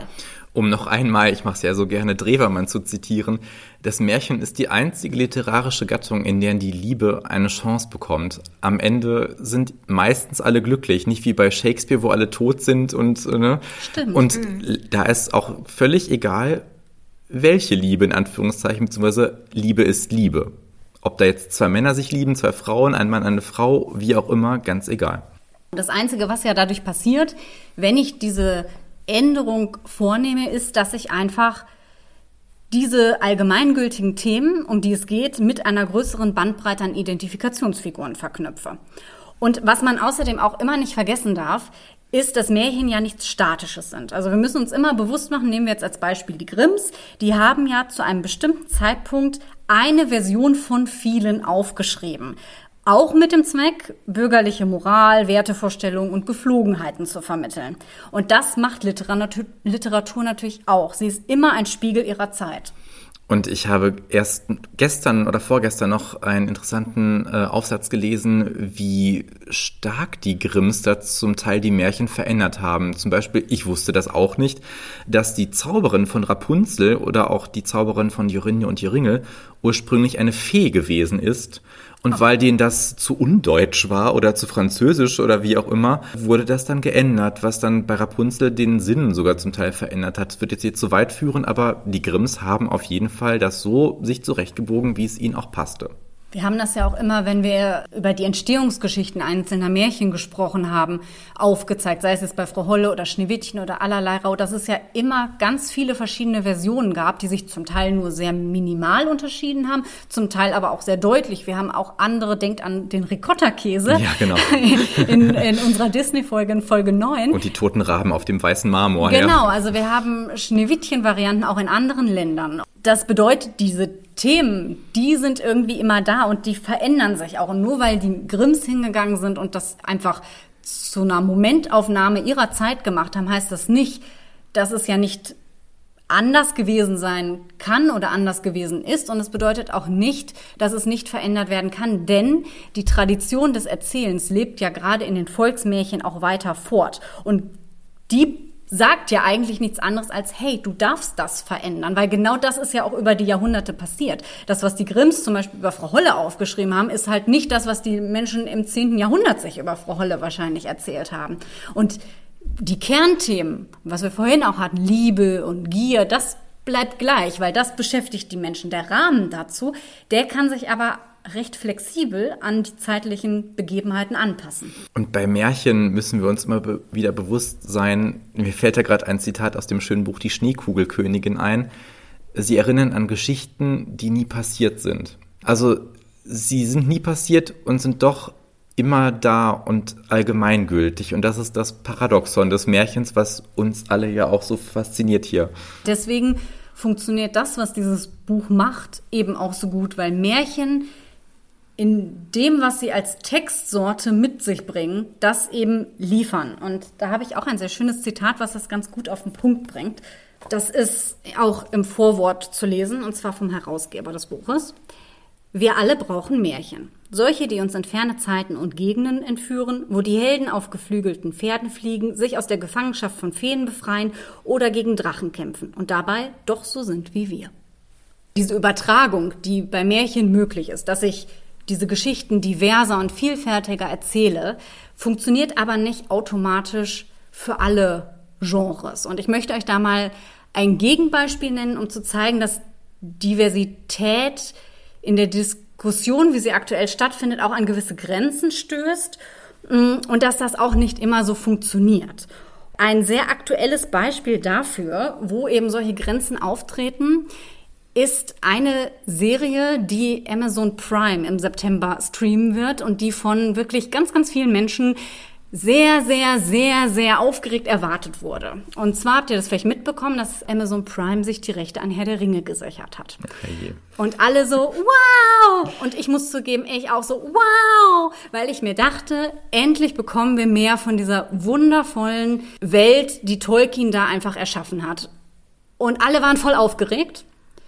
Und dann wurde vor drei Monaten ungefähr der Trailer veröffentlicht. Und alle so, okay. Und ich so, okay. Weil da ist etwas passiert, was zeigt, dass eben dieses, ich mache jetzt alles diverser, weil das ist halt gerade total woke und ne, Diversity ist halt hier voll in, nicht so ganz funktioniert. Was nämlich passiert in diesem Trailer und auch zu sehen ist. Und wie gesagt, das ist jetzt auch nur auf Grundlage des Trailers. Die Serie ist ja noch nicht draußen. Und warum der Trailer einen riesen Shitstorm bekommen hat, ist ein Grund. Das ist auch jetzt nur ein Grund. Es gibt noch viele weitere. Da könnte ich einen ganzen Podcast drüber so machen. Was passiert ist, dass man in diesem Trailer einen, einen dunkelhäutigen Elben sieht. Ebenso wie man eine Zwergin sieht, die eindeutig als Zwergin, also als weiblich zu erkennen ist.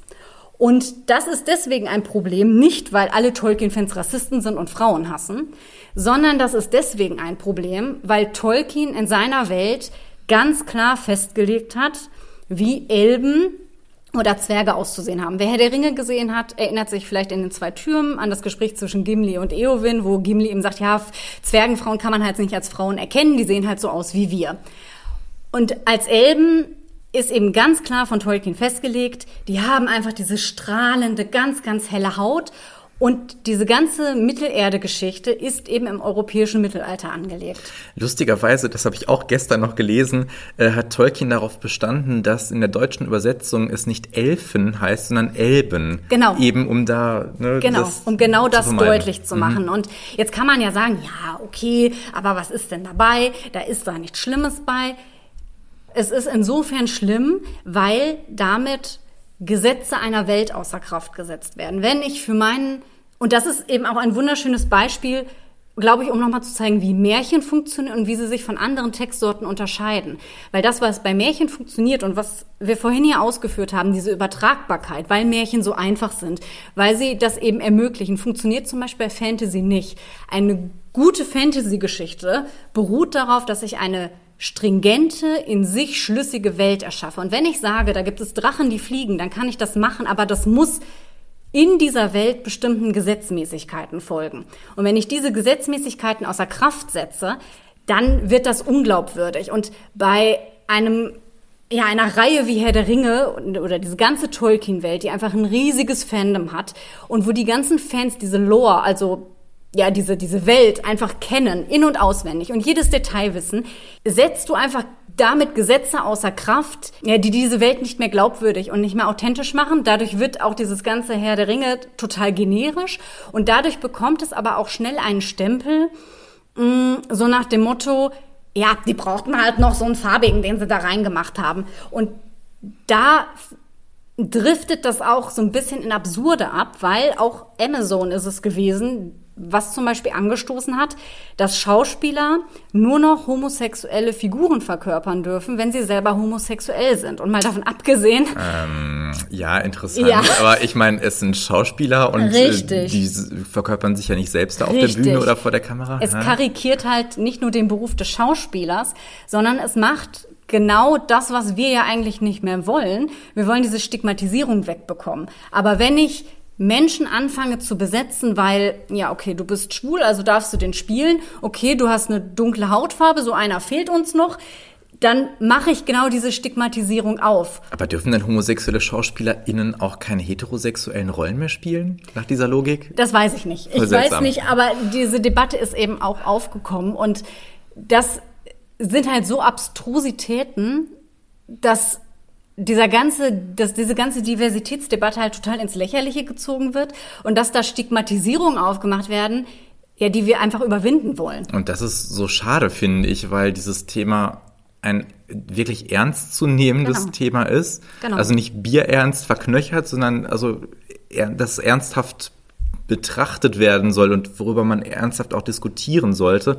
Aber wenn dann solche Sachen, die für meine Begriffe so, sag ich mal, übers Ziel hinausschießen, dann kommt, wird ja auch dadurch irgendwie die, die Gegenseite bestärkt, die dann sagt, ja, ihr wollt ja alles gleich machen und hier genau. nur und noch und der der Quotenschwarze ja. und äh, auch bei der Tagesschau, da muss, da kann, sitzt ja kein Deutscher mehr, genau. so also völlig kranke Vorstellungen natürlich, ne, aber das das befeuert das ja irgendwie noch Total. ungewollt, ne?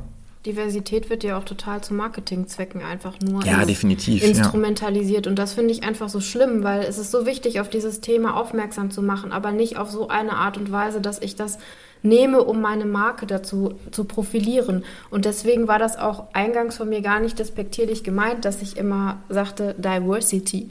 Aber das ist halt einfach so, hey, ich bin hip mhm. und Heidi Klum schmeißt mit Diversity um sich und keine Ahnung. Und das ist einfach, ja, wo du denkst, das ist nicht Diversität. Richtig, das ist nicht das, wovon wir hier sprechen. Ja, nicht nur Heidi Klum. Es gibt ja im ganzen äh, Juni immer dieses hm. sogenannte Pinkwashing, ne? Ja. wo dann äh, Firmen, Marken, äh, Konzerne sich als besonders schwulen, lesben, äh, transfreundlich darstellen und dann Happy Pride rufen und irgendwie auf ihrer offiziellen Homepage da Regenbogenflaggen hissen. Aber auf Accounts von, sagen wir mal, orientalischen Ländern, in denen ja Homosexualität zum Teil noch mit der Todesstrafe bestraft wird, das muss man sich ja auch noch vor Augen führen, da wird das dann nicht nicht gemacht. Also dann muss man sich schon fragen, ja, wie glaubwürdig ist das, wenn du hier Regenbogenfahnen schwenkst, aber wenn dann, sag ich jetzt mal ganz platt, bewusst, ne, wenn der Scheich dir das Auto abkauft, dann ist es dir egal, ob da Schwule zu Tode gesteinigt werden.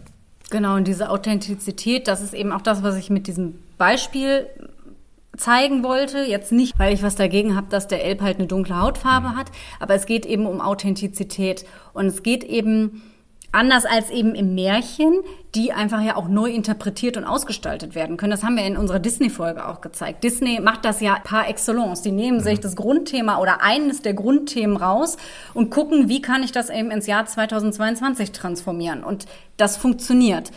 Aber wenn ich auf Biegen und Brechen etwas tue und damit Gesetzmäßigkeiten außer Kraft setze, dann schade ich im Endeffekt den Menschen, denen ich eigentlich vielleicht helfen möchte. Es, es, darf halt einfach kein Zwang sein. Genau. Es darf halt einfach kein Zwang sein, zu sagen, es muss überall rein, wo es nicht reinpasst. Man muss das, es muss mehr Aufmerksamkeit bekommen, aber es muss nicht zwanghaft überall irgendwie umgesetzt werden, wo es einfach nicht reinpasst. Also im Märchen durch diese literarische Gattung, diese Besonderheiten dieser literarischen Gattung kann man da ja echt viel mitmachen. Genau. Aber es wird ja auch niemand auf die Idee kommen, aus Schneewittchen plötzlich eine schwarze Blondine zu machen. Genau. Also das, dann wird dieser Topos ja gar nicht mehr funktionieren. Müsste man es so umschreiben, dass keine Ahnung, mir fällt gerade kein genau. Äquivalent ein, aber das, das wird es ja irgendwie witzlos machen ja. und den Sinn auch irgendwie vielleicht ein bisschen dieser Geschichte Genau, darum geht's eben. Verzerren. Ja, und das ist eben auch bei Tolkien und jeder Tolkien-Kenner weiß, mit den Haradrim zum Beispiel gibt es Menschen, die im Arabischen angesiedelt sind. Es gibt, er spricht von sogenannten Schwärzlingen, was jetzt aus unserer Sicht ein bisschen rassistisch klingt, aber wir müssen berücksichtigen, wann Kontext er das geschrieben Zeit, hat. Richtig, genau. genau. Aber auch da nennt er eben farbige Menschen. Also das ist ja auch nicht so, dass die in seinem Universum überhaupt nicht vorkommen. Aber bei Game of Thrones zum Beispiel, der, als das in Serie gegangen ist, war das das gleiche Argument, wo der Autor George R. R. Martin eben auch gesagt hat, naja, ich habe halt diese Serie oder meine Welt ins europäische Mittelalter angelegt. Ich habe Völker geschaffen, die andere Hautfarben, ein anderes Aussehen haben, aber die Serie in Westeros, es heißt ja auch Westeros, es ist eben im westlichen Mittelalter angelegt und das kann ich einfach nicht außer Kraft setzen und wenn wir beim Thema Game of Thrones sind, dann weiß jeder, was passiert, wenn man die Stringenz einer solchen Komplexität aus aufgibt, dann haben wir sowas wie Staffel 8 und es ist eine Katastrophe und es funktioniert nicht mehr. Aber in puncto Sexualität ist äh, die Game of Thrones Welt ja durchaus divers zum Absolut, Beispiel. Absolut, ne? natürlich, natürlich. Und da sind ja auch bewusst sehr viele Tabubrüche drin. Frauenrolle hatten wir jetzt auch, ne? Richtig. Schon wieder. Genau, ja. Richtig. Mhm. Wie gesagt, das ist eben eine, also diese, diese Sensibilität, die man bei diesem Thema haben sollte, gilt in die eine wie in die andere Seite auf der einen wie auf der anderen Seite. Wie so oft finde ich, das ist aber irgendwie oft so eine Tendenz, das ist ja auch, das haben wir auch bei diesen Frauenfolgen gehabt. Wir haben ja zum Beispiel auch über die Disney-Neuverfilmung von Mulan schon mal so am Rande gesprochen, wo es dann auch nichts mehr mit Empowerment und mhm. Frauenpower zu tun hat, wenn Frauen wie Superheldinnen dargestellt werden, die die Wände hochlaufen können. Das ist halt genauso wenig nicht realistisch und das schadet der ganzen Debatte einfach, als dass es hilft. So wie der als homosexueller Charakter angelegte Le Fou in der Realverfilmung Richtig. von Die Schöne und das Biest. Ob das jetzt produktiv nee, war, ja, kann man hast, auch drüber streiten. Ne? Du hast halt immer dann diese Stereotypen, ja, die genau. du genannt hast, die werden dann in hundertfacher Ausführung nochmal rausgeklatscht. Und die Stereotypen sind ja vorher schon da, warum muss man die ja nochmal auf dem Bildschirm festhalten? Also das verstehe ich nicht, ja. Ja. Aber es wurden ja auch schon einige Märchen umgeschrieben, mit, äh, wo den Mann-Frau-Rolle umgetauscht wurde. Und ich meine, Bro Pansel zum Beispiel oder so, das funktioniert ja super, dass einfach der Charakter dann ein Mann ist und super langen Bart hat, genau, man dann ja. hochklettern ja, kann. Das ist doch gar kein Problem. Ja, aber das ist ja der Punkt. Bei Märchen ist das kein Problem. Mhm. Es gibt aber Genres, wie zum Beispiel das Fantasy-Genre, wo diese Interpret oder diese Besetzung nicht immer willkürlich möglich ist. Sie ist möglich. Auch das gab es ja zum Beispiel bei Game of Thrones, dass da auch Charaktere dann homosexuell gemacht wurden, die mhm. es in der, im Buch jetzt nicht sind. Das hat aber funktioniert und es ist stringent. Aber wenn ich natürlich ganz klar Vorgaben habe, die an gewisse Gesetzmäßigkeiten gebunden sind, das bringt eben das Genre Fantasy mit. Wenn mich das stört, dann muss ich halt ins Richtig, Märchen genau, switchen. Ja, ne? genau. Genauso wie, wenn es mich im Märchen stört, dass das irgendwie so vermeintlich auf Stereotype aufbaut, dann muss ich ins Fantasy-Genre oder in was anderes ja, switchen. Es, es, ist ja auch viel komplexer. Du kannst mhm. das ja auch nicht, genau. du kannst es ja nicht vergleichen. Wenn das schon einfach so vorgeschrieben ist von dem Autoren, dann hast du da keine Chance. Also dürfte eigentlich Macht keinen Sinn. Um nochmal den Bogen zum Märchenfilm zu schlagen, ich habe es ja gerade schon betont, dass ich es gut finde, dass bei den ARD und ZDF-Produktionen neueren Datums dann auch mhm. da ethnische Diversität äh, stattfindet. In älteren Filmen, jetzt zum Beispiel in der tschechischen Verfilmung von der kleinen Seejungfrau, gibt's ja da so auch, wo der Prinz, eine Szene, wo der Prinz sich eine Braut aussuchen soll und da gibt's ja auch so eine, ja, wie soll man sagen, ich will es auch gar nicht überbewerten, aber so eine Exotenschau, wo dann irgendwie eine japanische oder wie auch immer asiatisch angelegte Prinzessin mit zwei äh, Gefolgsleuten mit äh, Masken irgendwie da begleitet wird und eine schwarze Frau mit kurzem Afro ähm, und das ist, sind so immer so Einsprengsel, Exotika, da kann man aus heutiger Sicht zumindest drüber streiten, aber ich glaube auch nicht, dass es damals eine böse rassistische einen bösen rassistischen Hintergrund hatte, sondern einfach um das Märchen und diese ja diese Fantastik ohne dass es Fantasy ist, ne, diese Abgrenzung ist genau, ja immer wieder wichtig. wichtig ja. ähm, das Märchen haben ja auch immer dieses, ja, diese, gerade die Märchen des Orients haben ja auch diesen Reiz auf, auf die europäischen Leserinnen und Leser gehabt und haben es immer noch, weil es eben diese fremde Welt ist. Ne? Und das, das spielt ja ein bisschen rein. Auf der anderen Seite, es gibt diesen tollen Film Die Geschichte äh, vom tapferen Schmied, eine Märchenverfilmung auch aus der Tschech damaligen Tschechoslowakei, wo der Held, der tapfere Schmied zum Beispiel bei zwei Männern aufwächst. Also da wird nicht, der eine ist definitiv sein Vater, sein leiblicher Vater, eine Mutter gibt's nicht und die beiden Männer führen da irgendwie eine Wohn- und Lebensgemeinschaft. Ob die jetzt wirklich ein Paar sind, wird nicht genannt, aber der eine packt, der andere, also der nicht der leibliche Vater ist, packt auf jeden Fall schon mal das Reisebündel für diesen Schmied und äh, unterhält sich also sehr vertraut mit dem leiblichen Vater. Und also da habe ich mir gedacht, Mensch, das ist doch eigentlich auch ganz schön. Ob das so intendiert war, dass das so gedeutet wird, weiß ich gar nicht. Aber das hat, hm, das fand ich sehr schön, das so als Identifikationspunkt zu haben. Und es ist halt dann auch wieder nicht mit der Brechstange, sondern es genau. läuft halt nebenher. Und ich meine, was man natürlich auch sagen muss, wir sitzen jetzt hier als weiße privilegierte Menschen. Wir können natürlich und wollen uns da jetzt auch nicht drüber überheben, wie andere Menschen, die davon mehr betroffen sind, als wir das empfinden oder so. Das ist ja auch nochmal ganz wichtig.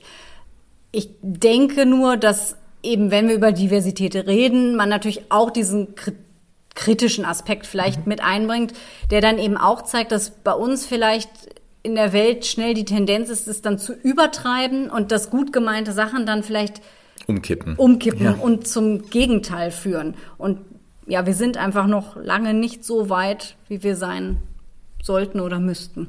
Definitiv, leider, ja, das stimmt.